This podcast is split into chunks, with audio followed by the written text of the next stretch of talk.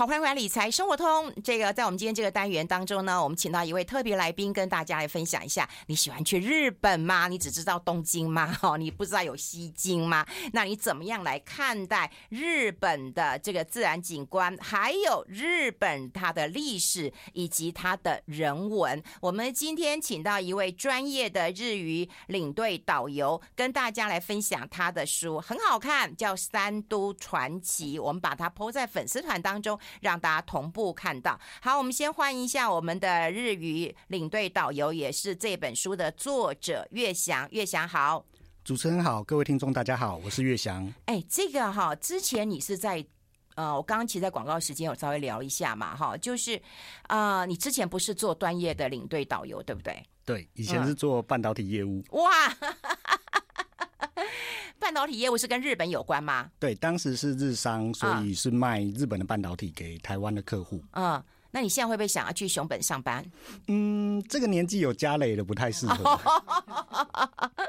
哎、欸，所以是十年前，然后在半导体的做一些这个日本的代理，嗯，然后呢就决定要转转行了。哎、欸，转行这个，嗯，这个决定不容易下。其实我觉得跟个人的个性有关系。嗯、我是喜欢跟人相处，然后喜欢有点鸡婆，喜欢解说事情的人。是哦，可是我看你进录音间的时候很安静。这样子。哦，你蛮喜欢分享的。对对对。哦，因为你你做的并不是嗯科技宅男的工作嘛，你可能做产品 PM 或者什么，对不对？呃，对，就是那个业务销售。哦，业务销售哦，那就很爱讲话，嗯，很爱分享，所以要转行的时候也，我觉得也经历过啊、呃，这个旅游业的一个大好光景，可是当然也碰到了疫情，是，嗯，所以人生很难做决定的，会不会后悔啊？嗯，后悔是不至于啦，只是会觉得以前应该把风险再更分散一点。嗯，被动收入应该再多增加一点比较。哎，那我们跟大家来分享一下，因为今天中秋节，我想很多人啊，在呃今年以来，我跟你讲，任何一个季节，我都发现我的朋友都在日本，真的好奇怪，而且一去一去那个好几次，你知道，一年去个四五次、五六次了。如果以呃这个人文景观啊，或者是风土民情的话，你觉得你最喜欢哪一个？这个都市，因为写了三都传奇嘛，你写了东京、名古屋跟京都嘛，你可以告诉我你最喜欢哪一个城市？最喜欢哪一个城市哦？嗯、因为我以前在京都交换留学过一年半，哦、所以还是喜欢京都。哦，哦，你在京都交换留学啊？是，嗯嗯，那这张词是自己选的嘛？嗯，对，当时是跟有几间学校可以选，那我就是选京都的学校去。嗯。那选的原因是因为很喜欢他的什么老灵魂嘛，嗯，他的寺庙嘛，他就是一些历史文化啊，还有一些、嗯、怎么说，京都的一些慢步调，它跟东京比起来的话，它是步调比较慢的一个悠闲的城市。嗯嗯，哎、欸，京都人到底好不好相处啊？你在书上其实有写。京都人嘛，呃，有些人会说他们是日本的天龙人，就是比较难相处，嗯、然后讲话会拐弯抹角，不跟你、嗯、不跟你讲直接他心里面想什么。嗯，但是其实不是所有日本人都这样吗？呃，也是有程度差别的。哦，真的、啊？对，你在一些比较乡下地方，像是你如果像是像去东北地区啊，或者是九州地区的话，他们讲话的会比较直接。比较不会绕这么多圈，嗯，那京都因为长期以来它一千多年是日本的首都，他们在政治商圈上面必须培养那个讲话绕圈再绕圈，互相给彼此留台阶，然后要去读那个弦外之音，嗯，这个是日本人，特别是京都人比较难处理的一个地方。哦，我看你书上有讲嘛，就是说事实上，呃，大家都会知道嘛，就呃日本首都在哪里？那当然大家都知道东京嘛，哈，嗯，但事实上东京跟京都这个互。想要争夺这个首都之位，那么也争执了很久，对不对？是，特别是京都的话，在从一千两百多年前开始，持续一千一千年的时间是日本的首都。嗯，但是在明治维新之后，因为政府要比较。掌握东日本，然后再加上当时的东京就已经是政治跟外交的中心了，嗯，所以天皇就搬去东京住，嗯，但是对于老京都人来说不能接受，嗯，他们就觉得首都天皇的家应该是在京都啊，怎么会跑到东京去？嗯，所以一开始要过去的时候，他们用的是电都而不是迁都，嗯，就。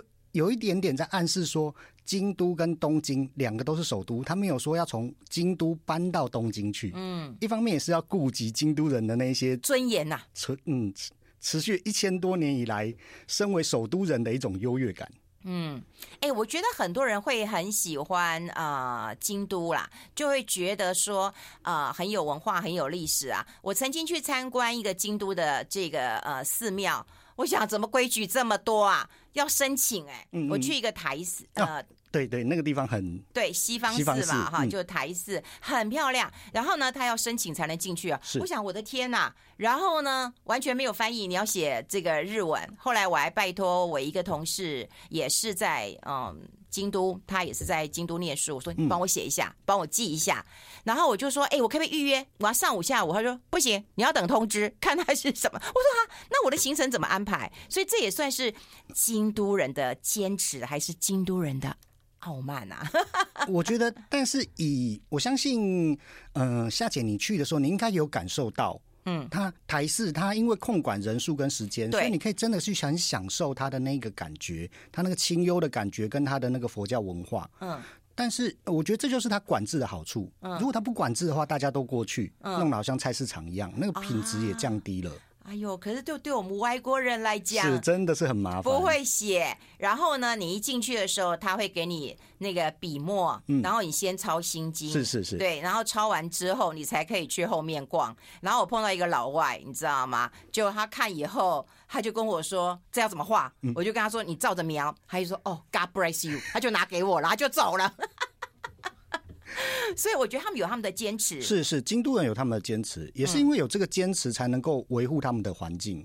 很漂亮，台寺真的很很很很漂亮。到到如果说呃，就是京都哪里最想再去的话，我我觉得那会是我的首选。嗯，就很多人会喜欢去岚山啊，对，它也很漂亮啊。但我觉得那边岚山的那个西方寺，我会很想去。不过京都人讲话有多好玩，我们待会跟大家来做一个分享。我们先休息一下。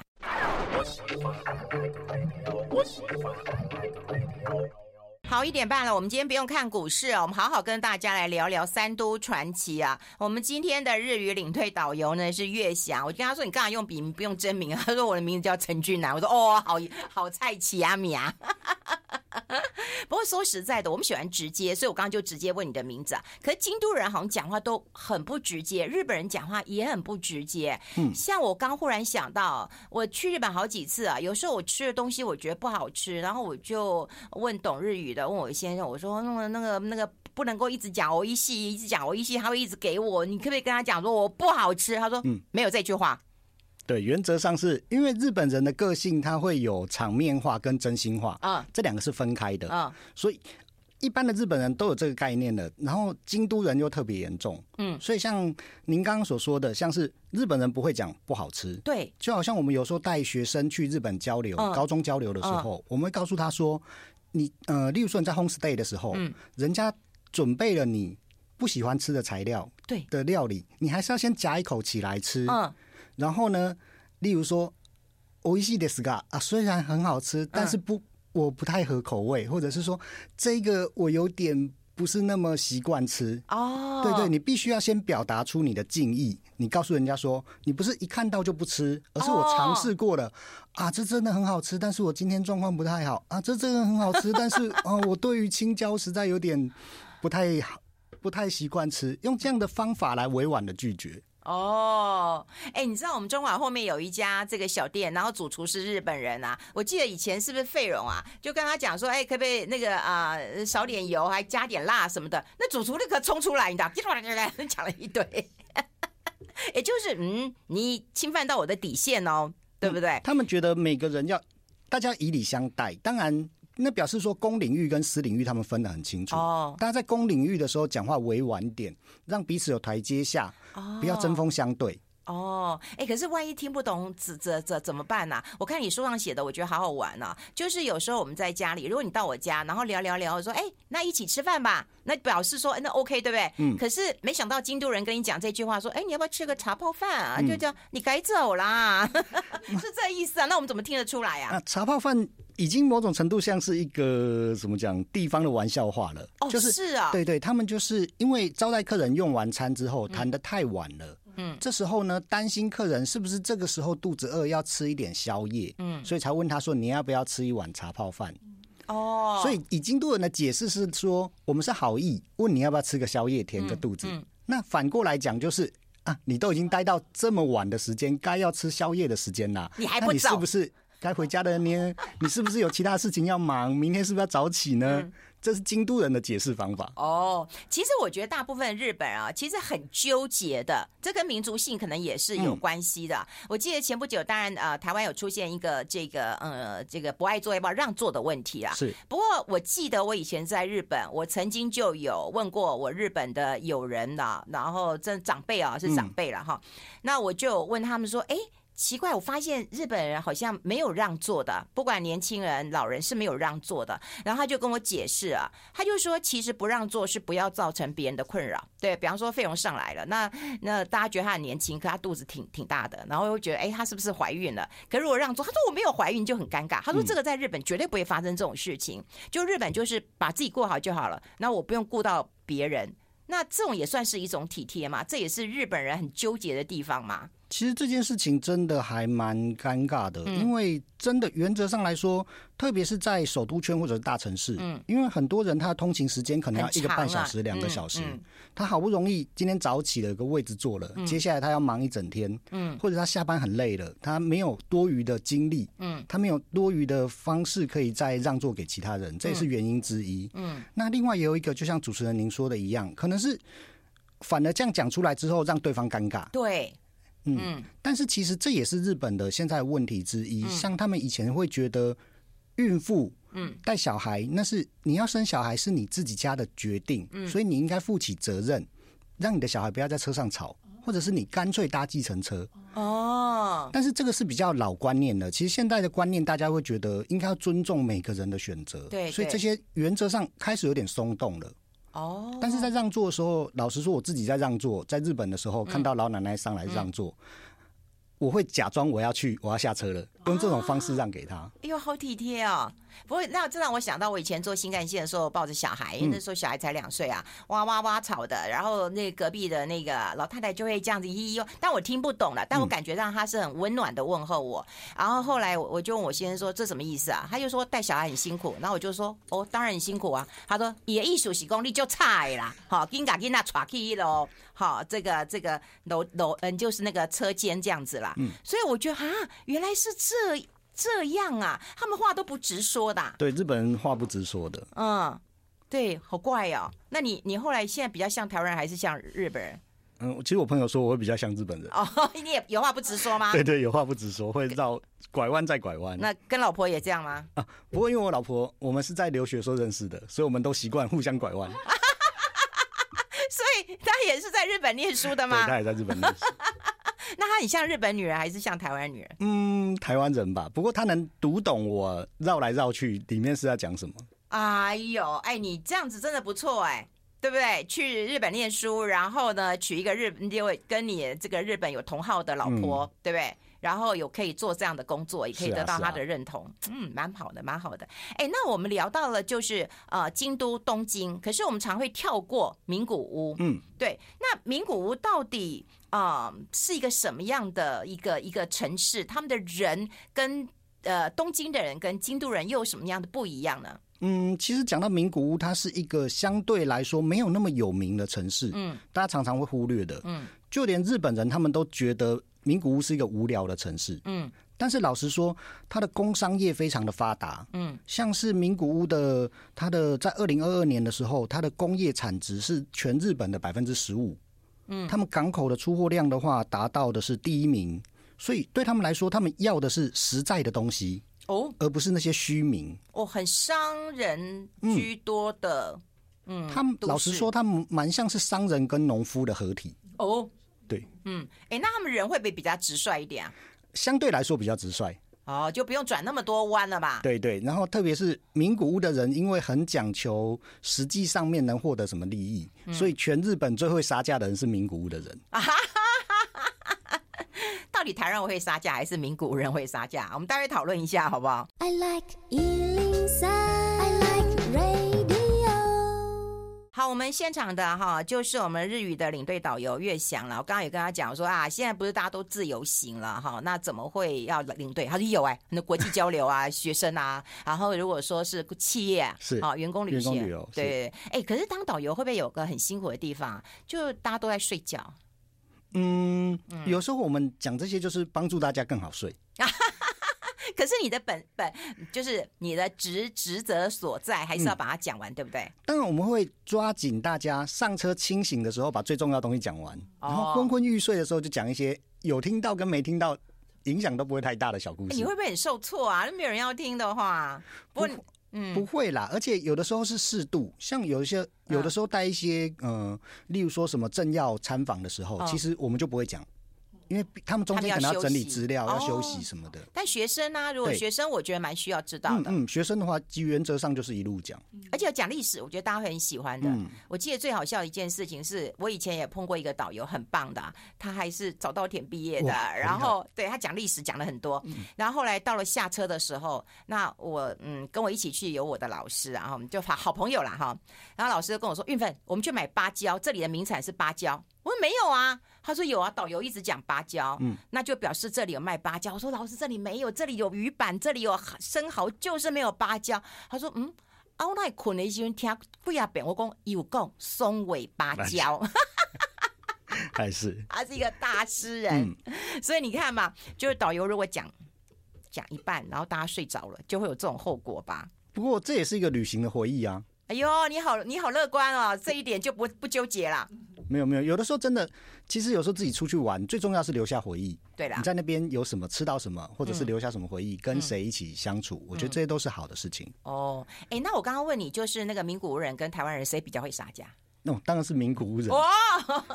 名古屋人特别有名会杀价哦，真的，因为他们以前像 Toyota 在附近嘛，嗯、所以他们呃产业一条龙，很多东西大家互相结合，嗯、所以他们名古屋人的杀价方式是说你要表达诚意，嗯，所以我在询价的时候呢，你必须要先给我一点优惠，要先杀价一次，嗯，好的，询完价之后，接下来签约了，嗯，签约的时候你还是要表达诚意，所以签约的时候杀价第二次，嗯，然后最后要付款的时候呢，哎，原则上应该是要按照。那个契约的价格嘛，嗯，这时候呢，为了维持我们今后的友谊，请你再让给我一点。这这是啥秘书这么多啊？所以他们是三段式杀价。哎呦，厉害了！那我要学一下。当然啦，现在的现在风气是比较不二价，嗯、但是你如果当地的一些呃小摊贩啊，或者是一些什么当地的工厂，他们互相交易的时候，他们还是会维持这个原则。嗯，厉害的业务一开始就要留好一点点杀价的余地。哎呦，对对对，上有政策，下有对策。对对哦，厉害了，厉害了！哎，那我们接下来跟大家来聊一聊，因为在日本啊，我觉得呃，我们会聊聊两个 PK 啊，就是茶跟咖啡的文化。其实我们去东京也常常在早餐的时候，如果饭店没有付，我们都会去找个咖啡店啊，然后配一个小红豆面包。哈，那如果说你去京都，可能就会有那种宴席的那种早餐哦，我那有饭的哈，一早就吃饭吃烤鱼的哈，然后配一杯这个绿茶。是，所以茶跟咖啡来 PK，然后到了这个。日本必买的是味增，还是要吃鳗鱼饭？我们也来 PK 一下。我们现在聊聊茶跟咖啡，好不好？嗯嗯。关于茶的话，呃，原则上来说，日本的茶跟台湾的茶有一个最大的不同的地方。嗯嗯、呃，台湾的茶的话是属于是清茶，它稍微有发酵过的，像乌龙茶。嗯。嗯嗯日本的话是绿茶，没有发酵的。嗯。但是日本的绿茶跟台湾的绿茶有一个决定性的不同。嗯。日本的绿茶的话，它是用蒸汽式去把它杀青。嗯，那台湾是用那个像是大锅子啊，嗯、或者是那种什么，像是有点像洗呃烘干机的那种去，嗯、对对对，去炒的。嗯，所以它的味道会不同。嗯，日本茶的话着重的是自然的香气。呃，台湾的话呢，做的茶是着重在它后制之后的那一种泡出来的之后那些那种香气跟韵味。嗯，所以日本茶要用低温来泡。嗯，日本茶大概要用五十度到六十度来泡。嗯，你用太热的水去泡的话，会变色。嗯，这个是常常有很多人买日本的好茶回去，嗯，回到家里之后，你用九十度的冲下去之后，发现没那么好喝的原因。哦，哦，原来如此啊！对对，那台湾的茶是因为它是有后制过，那有很多程序功夫去做了之后，所以台湾的茶是适合用热水去泡的。嗯，这个是茶的文化的不同的地方。嗯，那咖啡的部分的话呢，原则上因为日本他们是明治维新之后，他们就觉得要大量吸收外国人好的东西。嗯，所以原先原本日本人不吃肉的，他们开始吃牛肉。那原本不太能接受咖啡的，也开始。他开始喝咖啡，然后有一些咖啡再配上他们自己的甜点的文化。嗯，我觉得面粉大概也是在明治维新之后，嗯，大概就是这样的一个潮流之下，那大家开始有一些这个改变了。哎，那到日本你会去买茶吗？到日本会会买茶，嗯，特别是如果去京都的话，京都有名的就宇治茶嘛。啊，对，对啊，嗯。然后绿茶粉，对对对，特别是其实我个人最推荐的话是，嗯、像是京都有一间叫做北山茶果的，嗯、它是用抹茶的茶粉，然后做成那个抹茶的饼干，中间夹白巧克力，然后而且它的设计非常的好看。哎，我没看过哎。其实现在在京都车站，嗯、我记得关西机场现在有在卖了。嗯，北边的北，山脉的山，嗯，北山茶果，嗯，那个很有名，算是这十几年来，算是送给人家不会觉得丢脸，然后会觉得很时髦的一个商品。是哦，哎，那我其实去京都的时候，我很喜欢吃他们那个很像蕨饼那样子的，也是沾的那个抹茶粉的。我常常就是在路边就买，然后买完吃完以后又看到我又再买，因为它就是那种一杯一杯的。啊，或者有时候他会用一个那种小纸杯这样装的，嗯嗯、很好吃哎。对，而且他们的季节感很强，嗯、所以夏天就吃蕨饼，然后沾黄豆粉啊，嗯、沾黑蜜啊，或者是沾抹茶粉，对对对，就吃起来很清凉的感觉。嗯，然后冬天的话呢，就吃那个红豆汤圆。哎，对，对，然后我觉得就在路边就可以吃了。嗯，所以日本才厉害，就是四季分明，所以你每个季节去都有每个季节不同的感觉。一个城市要去到四次才能够。完全掌握好导游啊，好会讲哦。哎、欸，那除了这些甜点之外啊，呃，鳗鱼饭是哇，这个这个，待会我们来聊一聊。还有那个味噌，味噌，我们先休息一下。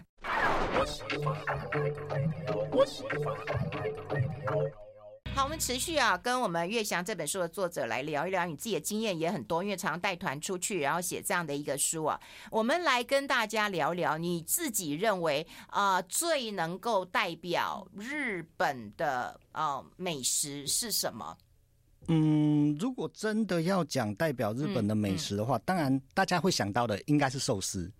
可是我哦哦哦，对对是，可是我个人觉得呢，嗯、要讲传统的话呢，主要以味增为主。我我也认为耶，嗯，而且各个地方都有。对对，而且其实你如果仔细去区分的话，你会发现东京人吃的味噌跟名古屋人吃的味噌其实不一样的。嗯嗯，东京人那边吃的味噌的话呢，是味道会比较淡一点。嗯，名古屋的话，它是用黄豆，整个用黄豆去熟成，而且它要花两年的时间来熟成。嗯，所以它的味道会比较咸一点，然后适合做成酱。来做成一些调味的料理，嗯、所以像是名古屋人非常喜欢吃，像是味噌炖乌龙面啊，或者是味噌酱烤猪排啊，甚至像是有一些烤鸡翅之类的东西的话，他们也都会在上面习惯涂上一些酱汁再来烤。嗯，我觉得是味噌哎，因为像我到日本很多地方，我大概就很喜欢买当地的味噌，比方说回来送人，然后我也很喜欢喝当地的地酒。哦，第九对，对每个地方不同的水跟不同的渠做出来味道就不一样。对，然后我觉得都还蛮有特色的。你到了当地，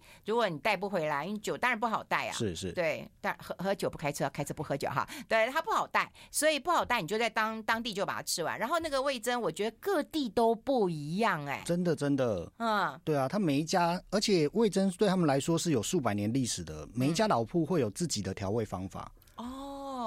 不过味噌有一点麻烦的地方就是它不能带在随身行李，它会被当液体。对对对，你要小心一点啊！不过现在也也很少带了，因为你你现在台湾其实大概也买到，可是我想要买的是那种，比方说我去的是小地方的，是是，然后你可能没看过的。嗯嗯，真的，我觉得主持人讲的非常专业，像地酒啊，各地的味噌真的是只有那个地方才吃得到，因为它是用那边的泉水来做的，就风味不一样。真的，哎，不过到日本我真的很喜欢吃，就是。鳗鱼饭，鳗鱼饭真的很棒，而且鳗鱼饭，日本人觉得在夏天吃鳗鱼饭可以防中暑，他们有这样子一个说法，所以每到夏天的时候，八月的时候，各地都是卖鳗鱼饭，嗯，哎，听说台湾最好的鳗鱼都外销到日本了。啊、呃，对啊，当然，一方面是他们有这个文化啦，再加上鳗鱼鱼苗其实现在每年一直在减少，所以高价的地方取得嘛，嗯，所以每一年吃鳗鱼饭的价格其实都一直在涨价。嗯，鳗鱼饭好贵呀，不过像我去，呃，我记得上次去，我去那个什么穿越，是。对，就离东京没有、嗯、没有太远啦，没有太远啦，就就去，也是排队，嗯，大概要排个一个小时才有办法吃到，哎。那种有名的老店都是这个样子。嗯。不过，特别是鳗鱼饭的话，在东京的吃法跟在京都的吃法，还有跟名古屋的吃法也不太一样。嗯，东京的吃法的话呢，因为东京以前很很多武士住在东京那里，所以他们觉得“切腹”这个字不好听。哦，所以他们鳗鱼切的时候是从鳗鱼的背切开来再来烤。哦，对，然后不能切腹。对对，不能切腹。将军失败才要切腹自杀。而且他们会先把鳗鱼呃先稍微蒸过之后再烤。所以你在东京吃的鳗鱼饭的话呢，它比较不会那么油脂会比较少一点。哦，那你说在京都吃的话呢，因为他们比较没有那种忌讳切腹的说法，嗯，所以京都那边的鳗鱼饭呢是从鳗鱼的肚子切开，然后去烤，嗯，直接烤，它油脂会比较多。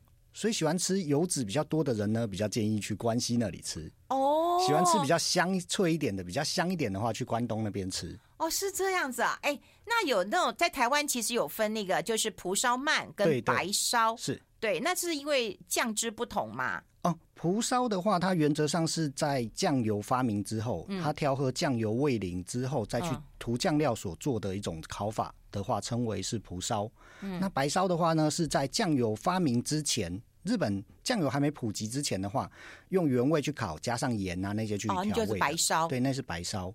嗯。不过，其实台湾人，因为台湾人其实还蛮贪心的，所以如果想要各种吃法都吃到的话，嗯、建议去名古屋。